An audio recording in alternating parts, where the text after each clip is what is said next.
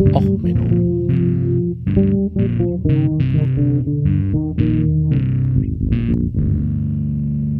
Der inkompetente Podcast über Dinge aus Militär, Technik und Computer, die so richtig in die Hose gingen. Herzlich willkommen zu Och Menno, dem Podcast für alles, was in Militär, Technik und sonst was in die Hose geht. Ja, heute mit einer weiteren Folge zum Ukraine-Krieg. Ja, wieder mal ein Kriegstagebuch, äh, Hürmers und andere Wunderwaffen. Und ähm, ja, noch so ein bisschen allgemein, ja, ich Hausmeisterei. Ich bin zurück aus dem Urlaub. Ihr habt es vielleicht gar nicht mitgekriegt. Ähm, ich hatte ein paar Folgen vorproduziert. Ähm, hat doch noch zeitlich geklappt. Im Gegensatz zum Flug in den Urlaub, der dann zeitlich nicht so geklappt hat. Aber hey, dafür gibt's ja dann die Fluggastrechte ähm, und einen langen Aufenthalt in einem Flughafen, den man nicht so wollte. Ähm, ja, ansonsten, ähm, ich wollte eigentlich die Folge noch gar nicht aufnehmen, aber ja, dann war noch Boris Johnson so da. Und ich dachte, mache ich eine Folge zu Boris Johnson? Ich meine, was erwartet man von Briten? Dass die im Anzug gut aussehen, so James Bond-Flair. Naja, und dann stellt man eigentlich fest, dass Großteil der Briten anscheinend in der oberen Gesellschaftsschicht, naja, wenn man auf so einer Insel sitzt und die Cousine halt die einzige Heiratsoption ist, dann kommt halt irgendwann sowas wie Boris Johnson raus. Und ähm, ja, nee, äh, hatte ich jetzt keine Lust, eine Folge zuzumachen. Der war, der ist mir irgendwie zu kaputt. Also ich mache ja sonst immer alles, was schief geht und so, aber bei Boris Johnson, was will man da drüber reden? Ähm, ja, dann bei Musik für heute habe ich ein bisschen was zusammengestellt, was so aus den Ukraine-Propaganda-Videos immer so an Musik ist. Ich habe eine Spotify-Playlist und eine YouTube-Playlist, die haue ich euch rein. Ähm ja, und was war sonst noch so? Ja, die Bundeswehr hat eine ähm, neue Werbeserie gemacht ähm, äh, über ihre Einheit, die ja noch so ein bisschen mit Weltkriegskarabinern rumwirbelt, also das Wachbataillon, da hatte ich ja schon mehrfach drüber geredet. Und sie haben es natürlich, sie haben sich die Kritik zu Herzen genommen.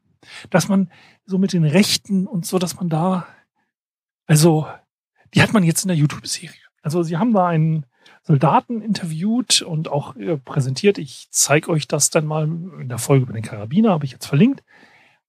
Also erstens, ich dachte immer so bei so einem Wachbataillon, das geht darum, dass die dem Ideal des Preu äh, ich nicht sage preußischen, aber insgesamt so dem Ideal des Idealsoldaten entgegenkommen und auch im Formaldienst und so. Das, es gibt ja so protokollarische Geflogenheiten, dass man da das Beste vom Besten zeigt. Also wie zum Beispiel die schlechteste Musikkapelle. Er hat ja eine Folge gemacht, wie denn so Kapellen mal gerne die Nationalhymnen zerstören und so. Aber so eigentlich das Beste vom Besten. Naja, und ja, der Typ ist halt tätowiert bis zum Kiefer. Der ist halt zugehackt. Also nichts gegen Tätowierung, ich bin ja selber tätowiert, aber so in so einem protokollarischen Dienst, da hat er anscheinend auch noch so ein Augenbrauenpiercing, wenn ich nicht ganz schlecht geschaut habe. Naja, und na gut, dass das jetzt Tätowierungen mit, mit dem Opa sind, also mit so einem Lanzer und der so mit rechten Sch Kleidungsmarken rumrennt. Also ich meine,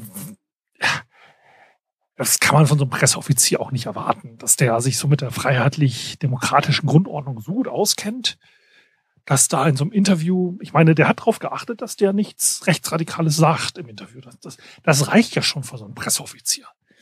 Dass der so, also rechte Ästhetik, ich meine, gut, rechte Ästhetik ist ja im Wachbataillon auch quasi gewünscht, also so gesehen. Naja, auf jeden Fall, ähm, ich verlinke euch die Serie da unten ja, ähm, war schon mal interessant. Ach, ähm, was übrigens auch noch war, wo ich mich ganz doll für bedanken muss, äh, machen wir noch ein bisschen Hausmeisterei. Ich habe ganz viele neue Hörer und Hörerinnen dazu gekriegt. Ähm, danke erstmal dafür. Ein paar Erklärungen jetzt nochmal kurz zu diesem Podcast. Ja, ihr dürft den Podcast auch euren Freunden empfehlen. Dieser blöde Abschlussgag, den ich immer mache mit ähm, schickt das doch euren Feinden herbei, ist eigentlich nur dadurch, dass der Podcast ja auch aus einem Witz entstanden ist, eine Verballhornung des typischen YouTubers. Ja, wenn euch dieses Video gefallen hat, abonniert, liked meinen Kanal, leckt meinen Instagram-Account und hüpft mir noch mal einmal bei Twitter vorbei. Das finde ich persönlich immer so ein bisschen nervig. Und ähm, da ich auch nicht sonderlich kreativ bin und mir nichts Gutes eingefallen ist, stattdessen habe ich diese Parodie mit, äh, ja, schickt es euren Feinden vorbei, wenn es euch nicht gefallen hat. Wenn euch der Podcast gefällt, empfehlt ihn gerne euren Freundinnen und Freunden. Ich habe damit kein Problem. Ich freue mich über Hörer und Hörerinnen. Aber ich bin heute schon wieder nicht gut drin, vernünftig zu reden. Aber egal. Ähm, ja, ein kleiner Punkt noch am Rande, wo ich mich sehr drüber gefreut habe. Ähm, es wurde mir bei Auphonic Audioqualität gespendet. Das heißt, weitere 25 Stunden dieses sinnlosen Podcasts werden produziert. Ähm, ja, wunderbar. Gut, ich wir sind beim Ochmeno Podcast. Ich muss zu meiner Schande gestehen, ich habe mir selber zwei Tage vorher, vor der Spende, noch mal selber 25 Stunden ähm, gekauft. Also insgesamt sind wir jetzt bei 50 Stunden, auch Menno, die jetzt in nächster Zeit auf euch zukommen. Mal sehen, wie schnell ich sie produziere. Aber bei meiner Laberrate sollte das ja noch eine Weile dauern. Mal sehen, gucken wir mal. Aber erstmal danke dafür, es hat mich wirklich sehr gefreut. Das sind immer so die Punkte, so als Podcaster, man weiß ja immer nicht, wie viel hören einen wirklich. So nach dem Motto, ist es irgendwie Oma Erna, die einfach versucht, den Podcast in ihrem Internet Explorer 3 zu hören und 300 Mal die Seite neu lädt? Oder sind das wirklich 300 echte Menschen? Das muss man sich einfach so, man hat da ja auch kein Gefühl für. So klar, man hört immer bei den riesen Podcasts, oh ja, 100.000 Downloads hier, 500.000 Downloads da und wenn Sie gut geschlafen haben, nehmen Sie eine komische Kasperle-Matratze. Wir haben hier noch mal ein wenig Werbung eingelesen. Oder äh, man hört halt einfach so Podcasts, so ja, Hallo, danke, dass du mir wieder zuhörst. Ähm, hoffe ich doch mal. Ich habe bis jetzt noch keine Hörer gehabt. Und irgendwie dazwischen ordnet man sich ja selber ein. Und es ist immer schön, direkt Feedback zu kriegen. Ich freue mich auch über jede E-Mail. Ich kriege da hin und wieder mal welche auf meinen E-Mail-Account vom äh, Podcast. Findet ihr auf der Webseite. Auch menno.cloud, also falls ihr es bei Spotify hört oder so. Da klappt das ja mit den Shownotes manchmal nicht. Also auch menno.cloud äh, ist die Webseite dazu. Und ähm, da findet man auch die E-Mail-Adresse und den Twitter-Account und so. Ich freue mich da tierisch drüber. Ich finde auch immer Feedback bei Twitter total gut. Ich habe eine riesen Liste, wo ich auch Themenvorschläge reinschreibe. Ähm, deswegen ähm, nicht wundern, ich nehme die immer gerne auf. Ähm, E-Mails lese ich nicht vor übrigens. Das finde ich immer so, man, ich weiß ja immer nicht, ob das mir so privat geschrieben wurde und so. Kommentare auf äh, iTunes und so lese ich gerne mal vor. Ähm, Komischerweise immer, wenn ich gegen Rechte wettere, geben die mir einfach nur schlechte Bewertungen und schreiben nichts dazu. Also sorry, liebe Nazis, wenn ihr euch angegriffen fühlt, dann beleidigt mich doch mal wenigstens. Dann habe ich was zu lachen. So ein Ein-Stern-Kommentar ohne einen Verriss dazu, das macht irgendwie keine. Ich freue mich natürlich erst recht über die Fünf-Sterne-Kommentare. Ähm, ja, so, jetzt kommen wir zu äh, Nazis zerreißen. Äh, Entschuldigung. Ähm, die, äh, das Hauptthema ist zurzeit die Wunderwaffe. Und zwar die Ukraine hat ja jetzt Hirmas gekriegt. Ähm, und das ist jetzt so die Wunderwaffe. Das dreht jetzt den Krieg. Jetzt müssen wir mal ein bisschen das Ganze einsortieren. Ich verlinke euch ein paar gute Videos und nicht so gute Videos. Also ein Video ist ähm, von Perun, der ist so ein äh, Analyse, äh, Analyst aus Australien, der macht gute Videos. Der hat auch ein sehr schönes Video zum Macht zur deutschen Rüstung. Geht da mal auf den YouTube-Kanal. Ähm, und dann noch eins vom äh, General. Ähm, deutsche Artillerie, der ist übrigens, weil ähm, Artillerie so wichtig ist in Deutschland, ist das nun Oberst, also ist noch nicht mal ein General, obwohl er General heißt. Also der, der Posten ist der General der Artillerie und Dienstgrad ist nur Oberst. Ähm, also man sieht, wie wichtig die Artillerie im deutschen Heer ist. Und ähm, ja, das Video ist informativ, kann man so nennen. Ähm, die Presse hat sich wieder mal Mühe gegeben, die Presseabteilung der Bundeswehr, genauso wie mit der Serie über den ähm, über das Wachbataillon. Ja, äh, informativ. Ähm, man kann an YouTube-Qualität da vielleicht noch ein bisschen gewinnen, aber nennen wir es mal so. Ähm, ich verlinke euch auch noch mal ein Video äh, zum Abzug aus äh, Afghanistan. Den fand ich persönlich das Video auch relativ ganz gut. Ähm, die letzten Tage von Kabul kommt dann als letzter Link unten in die Show Notes. Ähm, wer also sehr interessantes Interview jetzt mal mit dem General Alt im Vergleich zum Artillerieoberst. Ähm, sehr spannend. Ähm, aber man sagt jetzt immer, so jetzt, die Ukraine haben diesen Hilmars Raketenwerfer gekriegt. Das ist jetzt die Wunderwaffe, die ändert den Kriegsverlauf. Jetzt müssen wir uns erstmal zwei Dinge ähm, vornehmen. Erstens, was ist denn eigentlich eine Wunderwaffe? Eine Wunderwaffe, das kennen wir aus, als Deutsche sehr gut. Die Wunderwaffen sind das, das dreht jetzt den Kriegsverlauf um. Also, wie zum Beispiel die Horten HO 229, das Turbojet, äh, der Turbojet-Abfänger oder äh, die, äh, der Kolibri-Helikopter, der Drachenhelikopter, das Nuklearprogramm der Nazis, die Hochdruckpumpe, die Langstreckenkanone, die aus äh, Frankreich, Paris, äh, England beschießen sollte. Oder der schwere Gustav, die äh, große 800 Millimeter äh, Zugkanone. Oder die Messerschmitz. Oder Panzerkampfwagen, Löwe, Maus, alles. Ihr wisst ja, ne, wir Deutschen haben ja den Zweiten Weltkrieg dank der Wunder. Ach nee, haben wir. Ah, der ist verloren gegangen, trotz Wunderwaffen. Echt? Ups, scheiße. Nee, also Wunderwaffen ist ja immer so toll. Aber komischerweise wundert man sich eher, dass das überhaupt eine Waffe ist. Ähm, also das Ding ist, so eine Wunderwaffe ist ja immer so eine tolle neue Entwicklung und dadurch ändert sich der ganze Krieg. Hilmers ist allerdings keine neue Entwicklung. Ja, die haben jetzt vier von diesen Raketenwerfern gekriegt und die Russen beschweren sich, dass ihre Munitionslager, wir hatten ja über die schlechte Logistik der Russen geredet, die hat man ja möglichst nah an der Front, damit man die Artillerie bestücken kann. Dass die jetzt auf einmal in die Luft fliegen, das finde ich total doof. Ja, die Hirmers-Crews, die machen da einen richtig guten Job. Aber jetzt muss man erstmal über Artillerie und so allgemein reden. Ähm, es ist nämlich so, dass ähm, Russland und die NATO, also die Sowjetunion und die NATO, haben zwei völlig verschiedene Doktrinen gehabt, auch schon im Zweiten Weltkrieg. Also, ähm, man muss erstmal dazu wissen, die Artillerietruppe ist immer so ein bisschen die Nerd-Truppe des Heeres gewesen. Warum? Man muss nämlich Mathe verstehen. Ja, um mit einem Artilleriegranate irgendwas oder Geschoss irgendwas zu treffen, muss man ja erstmal wissen, wo man selber steht. Das heißt, man braucht sowas wie Landvermesser, die dann mit dem Theodoliten und so erstmal die eigene Position einmessen. Ähm, ja gut, heutzutage machst du Computer, Klick, GPS.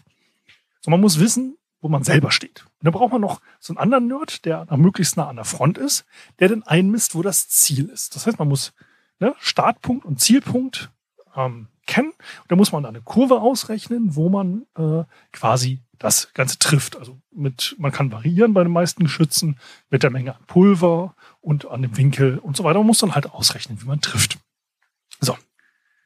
Das Problem an der Geschichte ist, dass diese ganze Präzision auch nur so lange funktioniert, wie das Geschütz vernünftig bedient wird. Das heißt, man braucht dort auch relativ gut geschultes Personal. Und das Geschütz muss auch gut mechanisch im guten Zustand sein, damit, ne, wenn das Rohr ausgeleiert ist, wo man da zu oft eine Explosion durchgejagt hat, was ja im Endeffekt nur ein Geschoss ist, ähm, ist das zerstört. Das ist halt übrigens bei allen Geschützen so, das ist bei allen Gewehren so. Wenn man da so und so viel Schuss abgibt, dann ist irgendwann das Geschoss, äh, das äh, Geschütz ausgeleitet, das Rohr ist hin. So, da kann man dann nochmal sich überlegen, ob man es dann nochmal in die Fa äh, Fabrik schickt, zu einer Wartung, dass die da vielleicht nochmal nachschleifen, nachpolieren und nochmal die Züge nachschneiden. Also in den meisten Geschützen ist halt einfach so ein, eine Spirale drin, die ähm, versetzt das Geschoss dann ja in Rotation und dadurch kriegt man eine Stabilität, damit trifft man besser. Jetzt zu Panzerrohren, die ja die Züge, jetzt hatten wir ja schon mal diskutiert, nicht drin haben, damit man halt möglichst schnell durch, äh, mit möglichst viel Wucht da das Geschoss aus dem Rohr kriegt. Aber wie gesagt, bei Artillerie hat man diese Züge drin und die kann man eventuell in der Fabrik nochmal nachschneiden oder so. Oder man muss sich nochmal überlegen, äh, was man danach mitmacht, einschmelzen, weiterverwenden. Also die Amerikaner haben zum Beispiel alte Panzerrohre zu Bomben umgebaut, weil es ist gehärteter Stahl und da so ein Stahl, den du aus hoher Höhe fallen lässt, der geht halt durch den Bunker durch. Also die bunkerbrechende Munition im Irakkrieg waren zum Beispiel alte Panzerrohre einfach auf Länge geschnitten, mit Sprengstoff gefüllt, Leitwerk dran und dann abgeworfen. Also man kann sich, muss dann halt irgendwas mit diesen Rohren machen.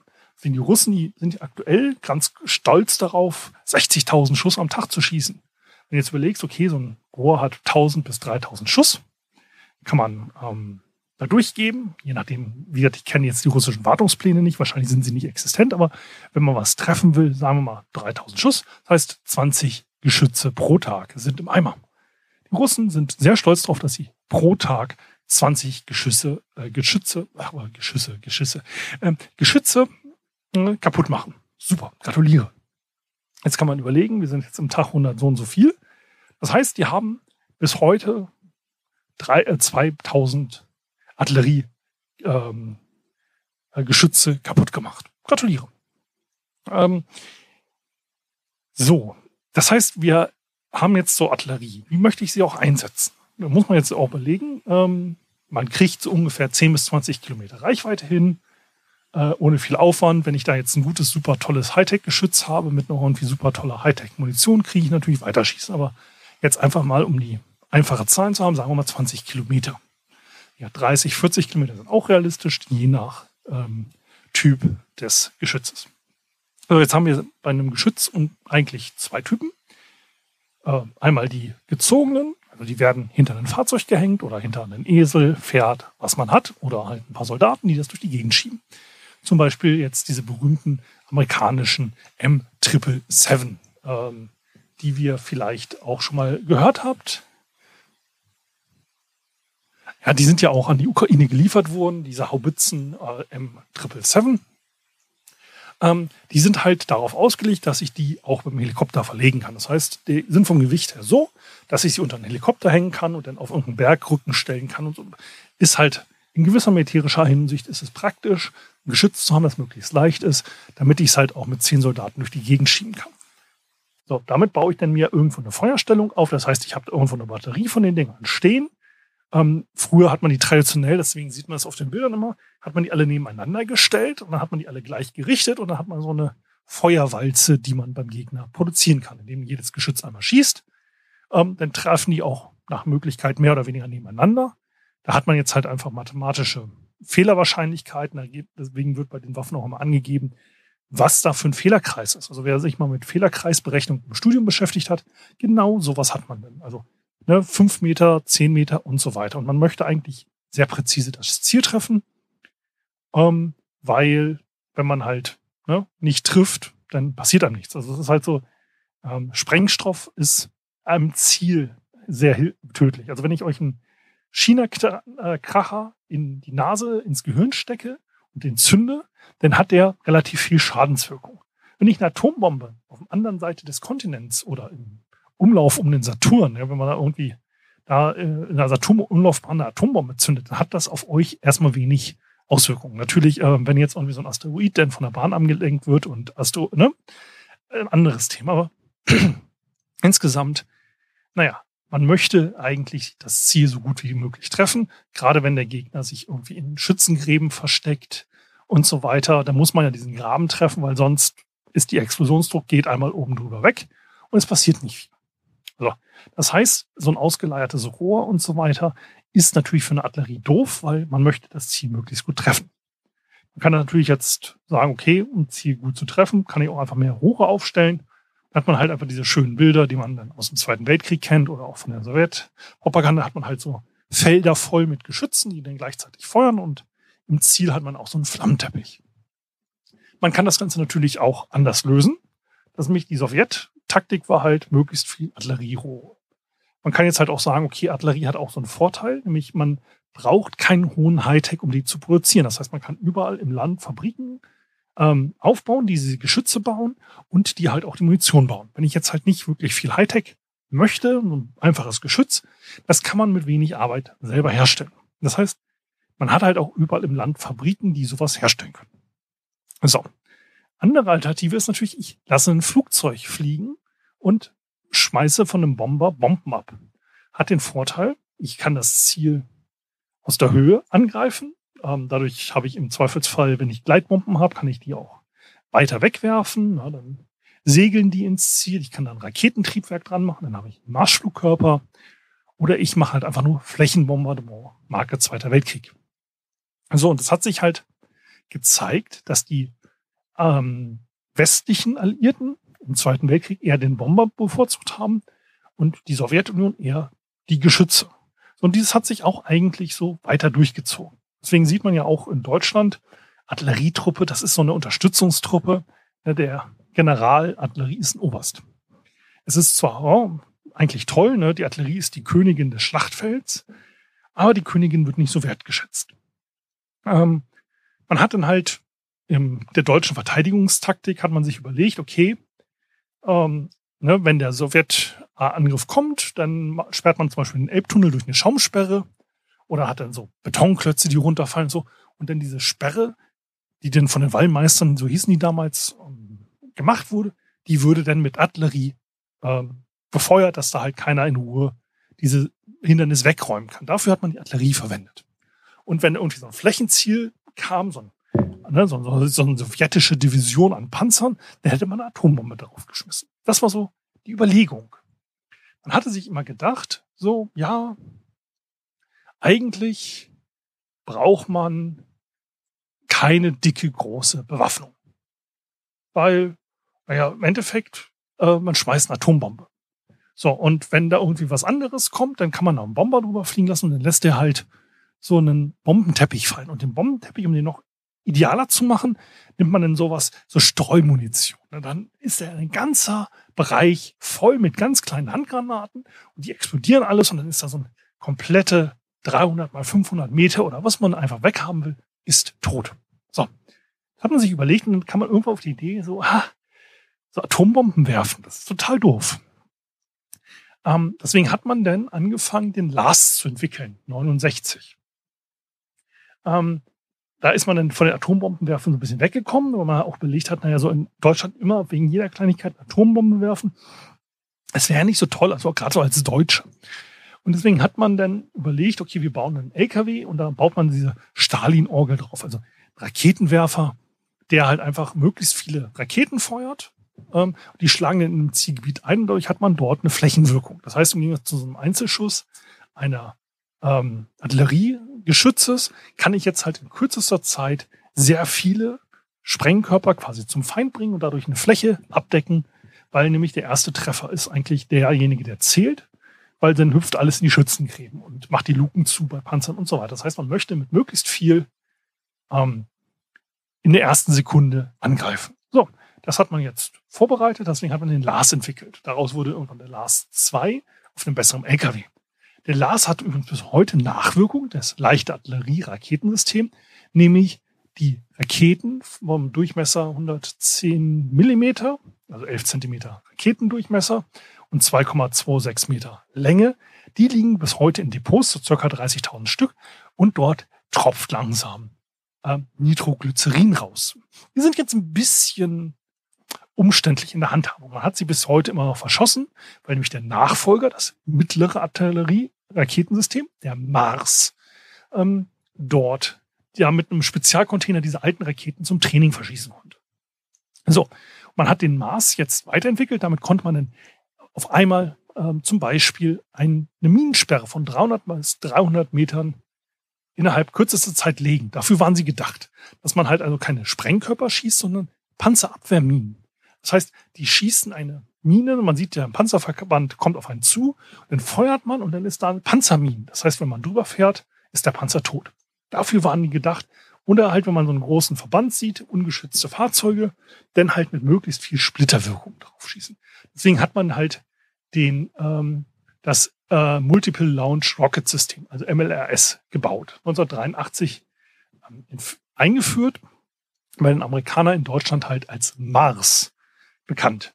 Damit konnte man auch zwischen 10 und 40 Kilometer Entfernung Panzersperren legen und halt mit möglichst viel Streu- und Submunition Flächen kaputt machen. So. Und man hat dann irgendwann festgestellt, das sind alles auf ähm, Panzer, also hier Kettentriebwerk. Das ist ein bisschen doof, das ist schwer. Die Amerikaner haben dann irgendwann festgestellt, wir wollen was Leichtes. Man hat dann halt in den ähm, wann war das, wurde das Ding entwickelt? 1996 entwickelt, als ey, wir wollen ein leichtes System, weil dieser blöde auf Ketten, den kriegen wir nicht unseren Lockhead-Transporter auf die C130, da passt der nicht rein, der ist zu schwer. Also hat man sich überlegt, auf dem MLRS sind zwei solche Raketenabschusspots. Die Pots sind halt genauso groß, dass sie auf einen LKW passten. Da hat man zwei oben auf dem Ding montiert gehabt. Da hat man sich überlegt, Moment, ein Pot passt hinten auf den LKW gut zum Transport. Was wäre denn, wenn wir einfach den Transport-LKW nehmen und dann dort einfach noch so einen Schwenkarm unter den Spot, dass der eh transportiert, setzen und dann halt das feuern? Ja, das ist doch eine gute Idee. Dann machen wir in die Fahrerkabine einfach die zusätzliche Computerausstattung, die man braucht, um zu zielen und so. dann ist das Ding leicht und ähm, dann, dann kriegen wir es in die C130 rein. Das Ding ist also eine reine Notentwicklung. Also der MLRS selber ist eine Notentwicklung für, wir können ja nicht einfach mal eine Atombombe überall hinschmeißen. Doof sowas, diese Umweltschütze immer. Ne? Da will man mal samstags eine Atombombe werfen und dann beschweren sich gleich die Nachbarn. Also haben sie dann das MLRS entwickelt. Und hier ist eigentlich nur, MLRS ist zu dick für unser Flugzeug. Und wir wollen auch unsere Nachbarn, so in Afrika und so, den wollen wir auch mal einfach so ein bisschen den Tag versauen. Also brauchen wir was Leichteres.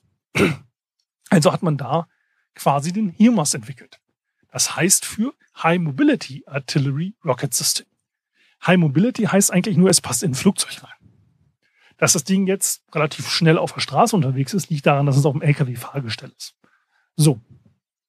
Ähm, da hat man jetzt auch noch überlegt, okay, wir machen noch ein paar hm, Quality of Life Features rein, zum Beispiel, dass der äh, Launcher selber einen Kran drin hat. Das heißt, man schmeißt einfach so ein Nachladepack auf die Straße, der LKW fährt ran, mit einem eigenen Kran wünscht er sich das Nachladepack selber rein. Das macht das auch einfach billiger, weil sonst braucht man noch ein zusätzliches Fahrzeug mit dem Kran.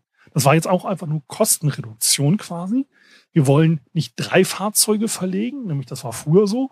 Man braucht einen Kranwagen, man braucht einen, ja, Munitionstransporter und man braucht dann den Werfer, sondern das möchte man nach Möglichkeit einfach so weit reduzieren, dass man so wenig Fahrzeuge wie möglich transportieren muss. So, das heißt, wir haben hier eigentlich eine absolute Notentwicklung. So, und jetzt kam das doofe, doofe, doofe. Man hat auf einmal mehrfach äh, Munition verboten. Und zwar im Übereinkommen über Streumunition. Hat man 2010 gesagt, ja, wir wollen diese Streubomben, ja, diese Bomblets, diese Submunition äh, verbieten. Weil es ist total doof. Man, es ist ja toll, dass überall Handgranaten rumliegen, die explodieren, aber die explodieren nicht alle. Diese ganzen Streumunitionen haben den Nachteil, also diese Minenwerfer und das, was diese MLRS und was vorher verschossen hat. Die haben halt den Nachteil, da explodiert nicht immer alle Munition. Und diese, wenn nicht alle Munition explodiert, ähm, dann hat man halt den Nachteil, wenn man dann irgendwie danach das, auf das Feld geht oder so, dann liegen da immer noch Sprengkörper rum und explodieren. Das sieht man jetzt zum Beispiel in der Ukraine. Da dass ukrainische Bauern jetzt ihr Leben riskieren und hin und wieder fliegt ein Traktor in die Luft, weil halt irgendwo noch so ein Blindgänger rumliegt. Also hat man ein äh, Übereinkommen geschlossen, dass man sowas nicht mehr verwenden will. Und dann haben aber alle Nationen gesagt so, hey, ah, NATO, wir haben ja diese blöden MLRS, Mars, Hilmers und wie sie alle heißen. Ähm, was machen wir mit denen? Naja, da sind so Raketen in so einem Pack drin. Ja, und die Raketen, die haben normalerweise so einen Container, da ist Streumunition drin. Was können wir denn stattdessen damit machen? Naja, dann haben jetzt mittlerweile günstig GPS und günstig Steuerflossen. So, aus dem Hobbybaumarkt. So für Modellflugzeuge und so. Mhm, hört sich doch noch ein Plan an. Jetzt hat man daraus smarte Munition gemacht. Man hat dort ein Lenksystem eingebaut, womit man jetzt auch einmal auf 40 Kilometer Reichweite oder 80 Kilometer, je nach Raketentyp, geht das auch bis 160 und weiter, äh, kann ich jetzt auf einmal Ziele treffen. Und zwar, die Rakete selber ist billiger als so eine Cruise Missile. Weil so eine Cruise Missile ähm, die ist halt einfach meistens größer und ja, insgesamt komplexer, teurer. Die fliegt ja auch möglichst nah an der Erdoberfläche, um den Radaren auszuweichen, um der äh, gegnerischen Luftverteidigung ein Schnippchen zu schlagen und so. Und das Ding ist einfach nur ballistisch hoch und dann wieder runter und dabei noch Möglichkeit, den Fehlerkreis unten zu reduzieren. Jetzt haben wir auf einmal aus diesem Flächenzerstörungsgerät eine Hochpräzisionswaffe gemacht. Und diese Hochpräzisionswaffe, die ist jetzt in die Ukraine geliefert worden. Mit dieser hochpräzisen äh, Munition. Womit man jetzt auf einmal den Effekt hat, dass wir die gegnerische Artillerie, wie gesagt, man kann sich überlegen, wie man die Artillerie aufstellt. Wenn ich die möglichst nah an die Front stelle, dann kann ich 20 Kilometer ins gegnerische Lager reinschießen. Aber dann ist die auch an der Front und dann kann der Soldat die angreifen. Das heißt, meistens steht Artillerie ein bisschen hinter der eigenen Front. So, man überlegt, ein Soldat kann vielleicht auf 2000 Meter schießen.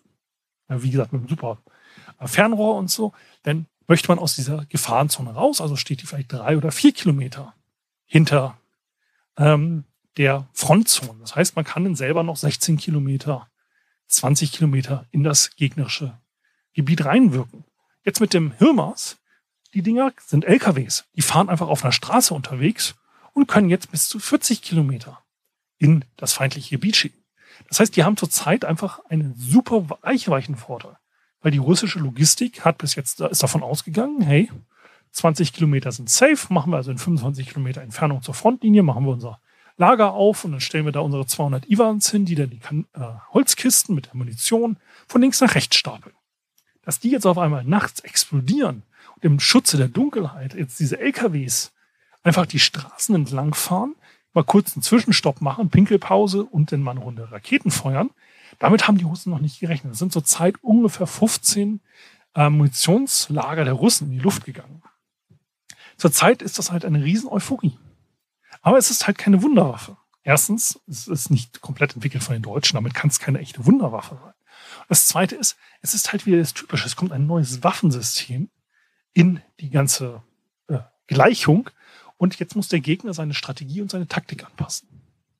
Das wird auch passieren. Natürlich hat der Hürmers ähm, Werfer einen riesen Vorteil. Die Dinger sind billig. Das ist eine der billigsten Art und Weise, eine wirklich Präzisionslenkwaffe irgendwo ins Ziel zu bringen. Man vermutet übrigens auch, dass die Hirmers-Angriffe auch dazu dienen, die gegnerische Luftabwehr ein bisschen, äh, Flugabwehr, ein bisschen zu überlasten, weil diese Raketen fliegen mit Mach 2,5. Und in der gleichen Zeit ich, überlegt man auch, dass die Ukraine scheinbar in derselben Zeit auch nochmal Cruise Missiles startet. Das heißt, sobald der Gegner überwältigt ist und auf einmal die ganzen ähm, von einem Artillerieraketensystem die Raketen auf, in der Luft sieht, dass dann auch noch eine Cruise Missile versucht durch den ähm, Flugabwehr äh, Sperrgürtel der Russen zu kommen. Weil manche von den Schlägen sind sehr weit im Hinterland, wo man sagt, ah, das könnte noch was anderes gewesen sein. Also insgesamt eine hochinteressante Verwendung eines Systems, wo man ehrlich ist, das immer nur quasi der Notnagel des Notnagels ist. Ja, das Ding, Originalsystem ist entwickelt worden, weil man keine Atombomben werfen kann. Und der nach, der nächste Schritt ist dann gewesen, oh, wir haben keine Streumunition mehr, jetzt lassen wir uns das Ganze mal möglichst präzise machen. Naja, ich hoffe, euch hat diese bisschen Einführung in die Wunderwaffe der Hilmers ein bisschen gefallen. Wie gesagt, das Perun-Video kann ich euch nur empfehlen. Ähm, ist noch ein bisschen ausführlicher.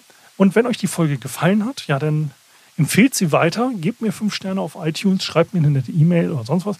Wenn euch die Folge nicht gefallen hat, dann bindet sie doch an eine Hirmers Rakete und feuert sie einem eurer Feinde um die Ohren. Also, bis dann, bleibt gesund, bis zum nächsten Mal. Alles Gute. Ciao, ciao, euer Sven.